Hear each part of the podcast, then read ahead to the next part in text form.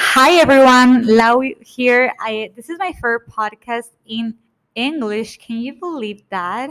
Like I've never been shy about speaking English. My English is not the best, so just a big disclaimer. Like this is the accent. This is like my word conjugation. Like I don't know what is it. It's not gonna be perfect English speaking podcast, and I know that sometimes it's hard. Like to speak another language when your first language is for example mine is spanish. So i'm going to give like a little bit introduction to all my english speaking new listeners. Um, my name is laura. You can call me lau because the real way to pronounce my name is laura. I love when people call me lau. It's like very more like more personal.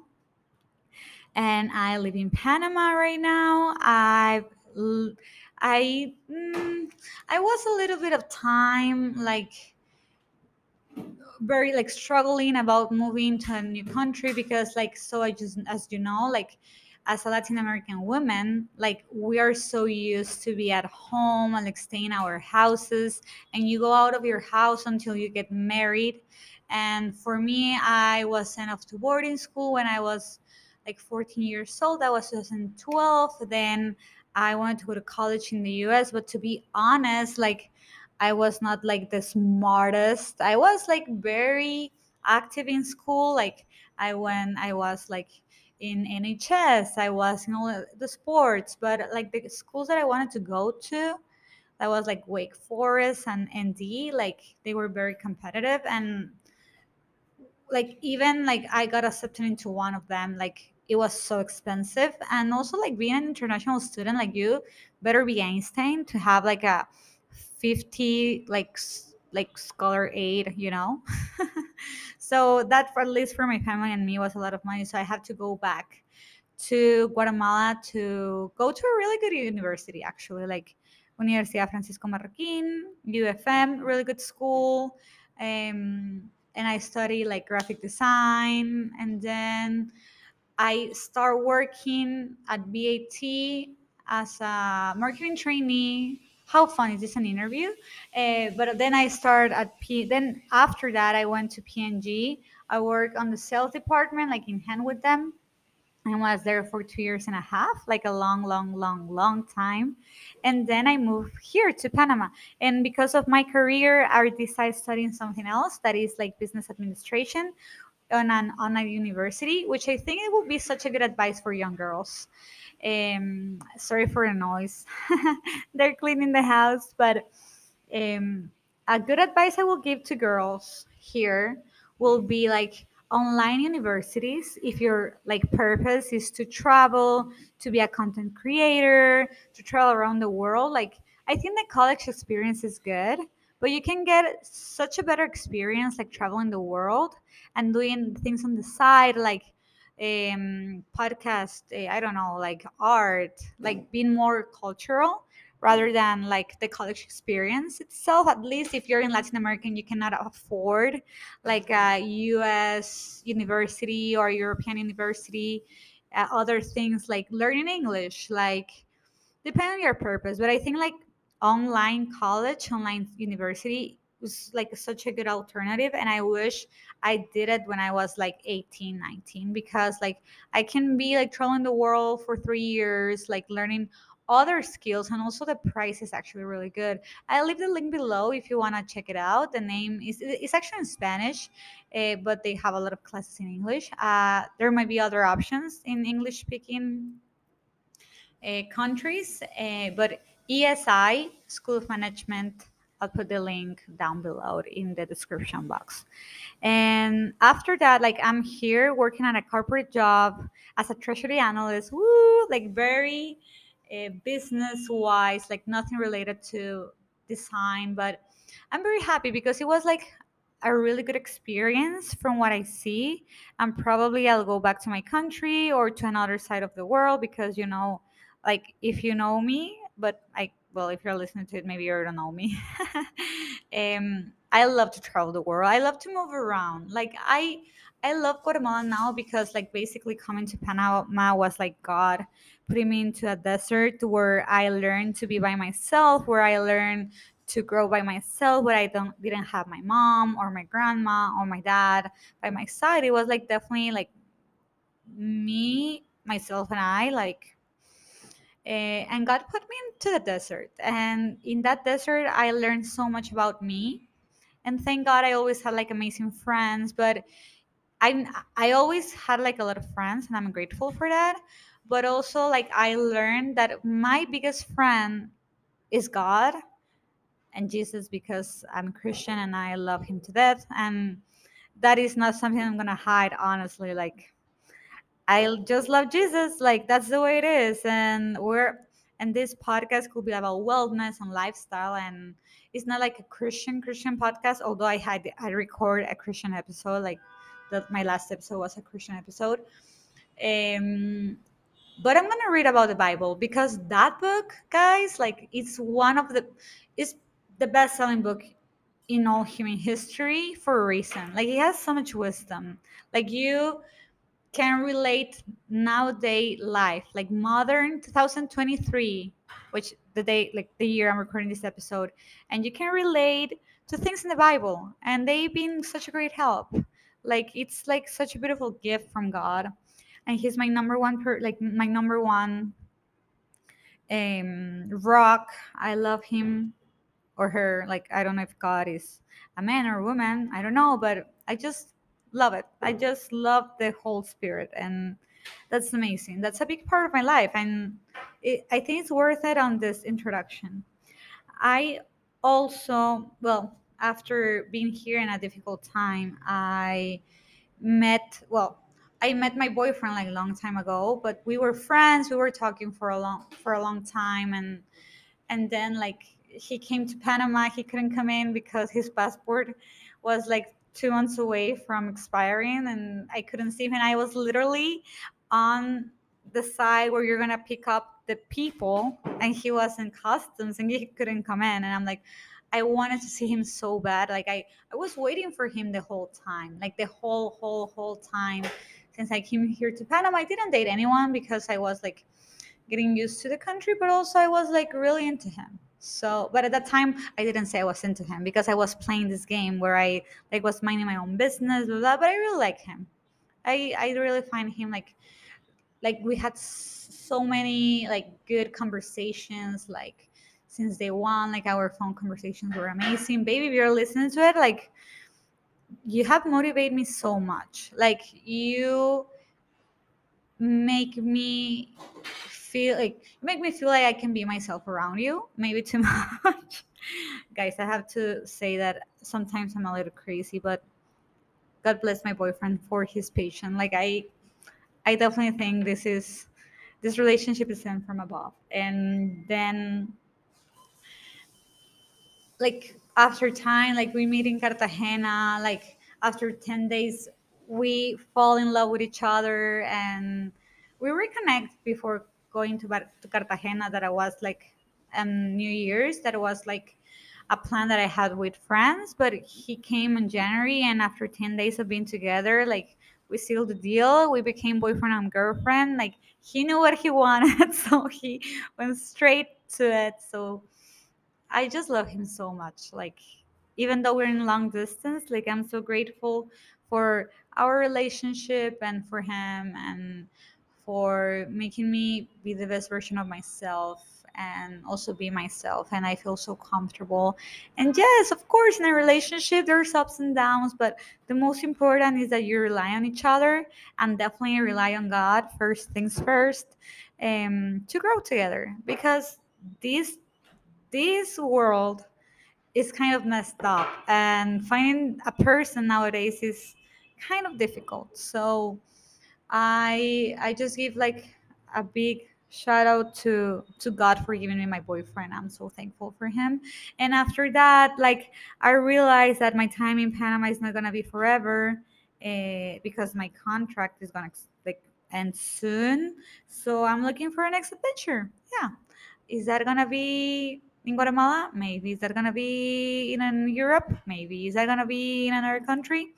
I don't know, but I like I think that this like amazing platform that I built last year, like I wanted to make like make it grow more, especially like in the two languages. Like I can speak in Spanish and English. I'll take that as a way to communicate with both like audiences and I really want to like help people out, you know, like everyone says everyone has a podcast and everyone is an influencer and everyone thinks they're like Matthew McConaughey nowadays. But I'll tell you something. I think everyone that has the courage to take and also take the time to open their heart and they feel like they need to give a message, I think that's sort of valid. And I pray to God that the messages that I'm going to give go where they have to be and if my experiences like my not that good experiences are going to help someone everything's worth it. So that was like a quick introduction about like my podcast lao podcast for now. Uh, i think like each pod each each episode is like a new me like christian lao like english speaking lao like uh, in love lao like best friend Lau so yeah, that's that's how my podcast is, and welcome, welcome, guys. Today I want to talk about discipline, and when I talk about discipline, it's more than just having a very like neat routine, but it's more than a helper or a good tool to follow your dreams. So I've been listening to Jay Shetty nonstop, like all episodes. I, I'm his number one fan, maybe number two, but I love his platform. And he was saying something like he, he had like a million views in one of his episodes, and he was like two months away from being broke because all this podcast things take a lot of time and money to do. I'm recording this from my living room with my microphone that is like a jet what is it? Blue? I don't know the brand, but if you want to know the brand, I'll put the link below. I bought it on Amazon. So also he was like having like this conversation with Lewis Howes and that I really admire too. Although I don't think I'm his niche, but still like I'm his fan. um, but they were talking also like Lewis was sleeping in his sister's couch for one year and a half. And you don't understand like how do I really like I can relate to something like that. Like it's crazy, but there was a time in my life where I make really good money for a Guatemalan woman for an undergraduate like it was crazy the amount of money and how successful I was in my career at some point. And also that I was in Guatemala, I had my family and everything and once like i lost my job at P&G and i have then i moved to this like new job in panama i had to start over and i used my savings to be here because let me let me tell you if you're planning to come to panama it's us dollars. Like it's like you're coming to miami. Like a normal ticket for for a, for a person is like 50 to 60 like a, like just a couple of drinks and a main dish that's how crazy it's here. Uh, but it's like very expensive. And for me, I thought like it was gonna be like a fresh new start. I always wanted to leave another country. Like I was for a little bit in the United States, like just like visiting my mom. I was for a month in Mexico and and I live in the United States when I was like legally at boarding school, FYI.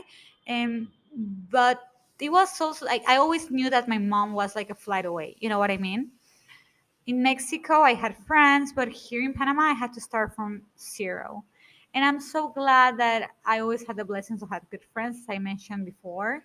But it still is hard when you realize that the song of Taylor Swift, "You're on my, you're buying your own," kid, like that. That was like a hundred percent true. Like I was totally by myself. It took me like six months to get over it. I was like so isolated, like so sad, like without money. And then, like, when they were saying all this stuff, is that before, like, once you go to your lowest, the only way is up. Like after you reach your lowest point in life, the only thing that you have to be certain about is that you're going up. So when he said that, I felt so relieved because like life is gonna push you. Like God, in my case, like God is like is pushing me in such a way that He's cornering me up, and He's saying, "Okay, the only way for you to go is to be successful, or you're gonna starve." You know what I mean? Like I've been always so blessed that my family was always like very privileged in Guatemala.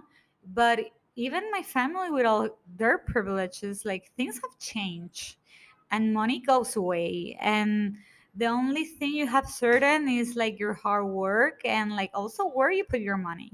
So I've been even more conscious, more disciplined, like more self aware, like very much like another person and i sh- like change totally change. And that those like difficulties like shaped me into the person i am today. Am i perfect? Probably not. I'll never be. But i love that this person like these people that are like good personalities like well known in the internet or like so speak like public speakers whatever like they're really good at like communicating like how much pain and how hard it is to succeed and also how like addicting addictive can be to be successful. So once i like really taste how it is to be successful how it is to be completely like financially free i want that back you know what i mean? And also don't take that for granted like save your money um, so in this episode, like I want to quote a psalm. Oh, actually, it's, it's Romans 8. It says that the mind governed by the flesh is death, but the mind governed by the spirit is life and peace. That's Romans 8 6. And then on Romans 10, it says, But if Christ is in you, then even though your body is subject to death because of sin, the Spirit gives life because of righteousness. So, of course, I'm a Christian, as we know, but what I love about this in Romans is that flesh for me is like all the things in life that make you not be disciplined and that's basically like what make me lose control about myself and you should put like all your like all your dreams in a box and contemplate them and see like what do you have to do to get those dreams? And i'm like i even remember i reposted like this talk that is tiktok that is not is not that i manifested is that i pray for it is not that i put a vision board is that i put god first. And that's like what i want you to do first like put god and invite him into your life and i basically invite him and say okay god i love you with all my heart. I invite you and open the doors of my life to you so you take completely control and you put in my mind discipline and wisdom to go the path you want me to be. And also like i resonate a lot that the dreams you have and the things you want if you let god and the spirit get into you they those wishes are definitely a, a seed that god planted in your soul that's the way i see it so now that i open because before my dreams were very um, like vain and superficial and pretentious. And now I don't need to travel the world. Like I just want to be with my family and my boyfriend. Like before, I wanted to go to Europe, to Australia, like mention whatever, like whatever exotic country, and like take pictures and show people how amazing my life was and how successful I was and how independent I was, and you know, to be honest that's that was what i was thinking about but now it's more than like social media is cool to throw some good advice and uh, my bible verses and whatever but I want more. Like I want to be with my family. Like I want to be successful doing what I love and help people out. You know what I mean? So now that I open my heart completely to God, so that was to God, that will be definitely my first step. Now that I open my heart to God and I let Him to take like totally charge of my life, He planned in my like heart and my brain a seed of what truly matters. And that what truly matters for me is the drive to wake up every single day in maybe not the most comfortable, uh, ideal world, but to wake up every day to be looking so much like to look up so much things that can help me grow to achieve the dream that God has for me. So in Romans, they I love what they say because it's like once you're fulfilled with God, with Christ, with the Spirit, you are going to have life and you're going to be righteous. And God does not leave the righteousness behind. If that is like the right way to say it in English, I, guess is right. But I love that because like I'm also gonna quote like this Matthew McConaughey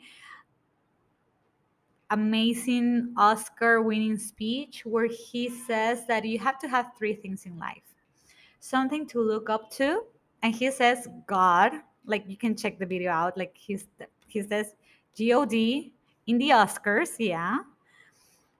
Something to look, something to look uh, forward to is number two in his case is his family and in my case is my family. It could be your career it could be a peaceful life it could be a financial freedom but something to look forward to is that i get to hug my mom and my brothers again after a year of not seeing them. Is to like to be in the same place as my boyfriend and share the day by day. Long distance is hard but it's like but it's not that bad when you're doing with the ideal person for you and someone that is really work like really like open to work with you even in difficult times and with the difficult conversations. And number three somewhere someone to chase. And he, like i can totally relate with what he said is that the person that i want to chase is myself in five years the person that I want to chase every single day when I wake up is to be a successful, like public speaking, book author, successful coach, helping people, hugging trees, having a farm person that I want to be. So that's the person that I'm chasing. And I love this because when when Lewis Howes and Jay Shetty talked about, I'm like, paraphrasing this amazing podcast go check it out. I'm also putting i'm gonna put in the link below is that he says that even though he didn't like realize his dream of being like this like a sports superstar and going to olympics he had the chance to go and play with all these olympic um, athletes all around the world wearing the usa shirt and that's exactly the cheesiest thing to say when not what he said, but this is what I'm like. Not what he said is cheesy, but what I'm gonna say is cheesy. Enjoy the journey, not not the goal or the final whatever. And I'm totally agree with it. Like the the older I get, I'm not in my early 20 guys anymore. Like I already partied and ate in the most amazing restaurants and had the best experiences ever. But let me tell you guys that now that I'm 26 and I'm almost like like closer to the 30s because don't get afraid like when you you get 30 you're not like a kid anymore like whatever society tries to like sell you like you're 30 years old and you're like an adult and it's not that young to be honest. And i know when i'm when i hit 30 i know that i'm not that young anymore and i hope i get my things straight. Maybe I, I, I don't. Like right now when i was like 15 i thought that at 25 i will be married have kids and have a beautiful house like in the countryside of guatemala city. But no, I live with roommates in Panama. at this like kind of stable job, you know. But there are other great things. Like I'm very healthy. I go to the gym almost every single day. I'm very disciplined about my wellness and my health, and I eat amazingly healthy. And I have an amazing boyfriend, and I have an amazing family and an amazing group of friends. So, yeah, maybe at 30, I don't know. Like, I don't want to say that when you hit 30, your life is over. No, but it's like you, we have to be conscious enough that every single day is a day more and a day less in our lives. So Lewis says that he's at peace that even though he didn't go to Olympics, he had experience. And I, going to quote him on this when he says, be in peace that maybe you didn't achieve your dreams, but life itself is a dream come true. All the people you met, all the people that go through your life, all the experiences, all the good stories, those are dreams come true. And those are things that you're attracting and things that you're doing and things that are making you better. So basically that's what this episode is about. Like more than anything is that seed God puts you in your dreams. The dreams that you have once you open the doors to God are the dreams that are meant for you. And where you trust him with all yourself everything's gonna align. He's gonna open the doors and he's gonna close some doors. He's gonna close right into your face. But he's a loving caring father that loves you and he basically put the right words in my mouth where like i can i cannot believe like how amazing like what what i'm like witnessing right now. He's giving me a, a, a wink what i call a wink from god. A wink from god is like when everything seems like it's very messed up and there's no no light nearby he sends you a little wink and he's like making sure like you know that everything's gonna be okay. Because you're following his path your dreams based in his divine intervention. And at the end if you do the right things at the right time in the right opportunities everything's to work out. But first you have to have faith. First you have to open the doors and then everything will follow. But you have to analyze yourself because yes of course like with god and faith everything's possible but also work on yourself. Ask for god to be more disciplined and then go open your computer or your phone and look up for what you want. You want discipline look for it.